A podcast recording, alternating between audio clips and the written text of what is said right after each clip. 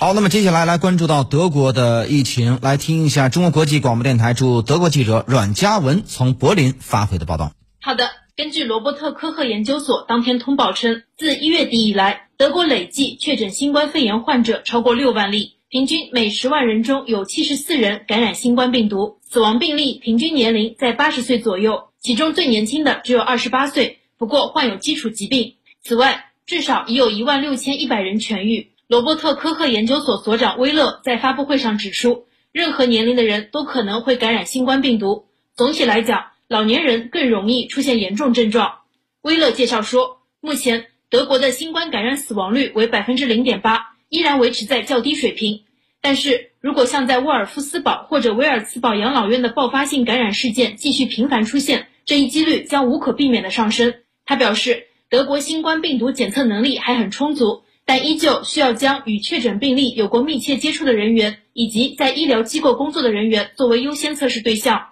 威勒同时强调，戴口罩可以起到防护作用，即使佩戴自制口罩也有助于减缓病毒通过飞沫传播。他还呼吁应把 FFP2 专业口罩留给医护人员使用。与此同时，罗伯特科赫研究所正在开发一个帮助遏制新冠疫情的应用程序，以便在发生感染时，通过手机用户的蓝牙数据来查找密切接触者。其他国家和地区的经验已经证明了这一点有效果，但是不同国家地区对公民数据的处理也有所不同。德国联邦数据保护专员发言人斯坦指出，在德国对疾病传播的监控应符合数据保护规定，因此该机构正与罗伯特科赫研究所合作开发严格符合标准的应用程序。主持人。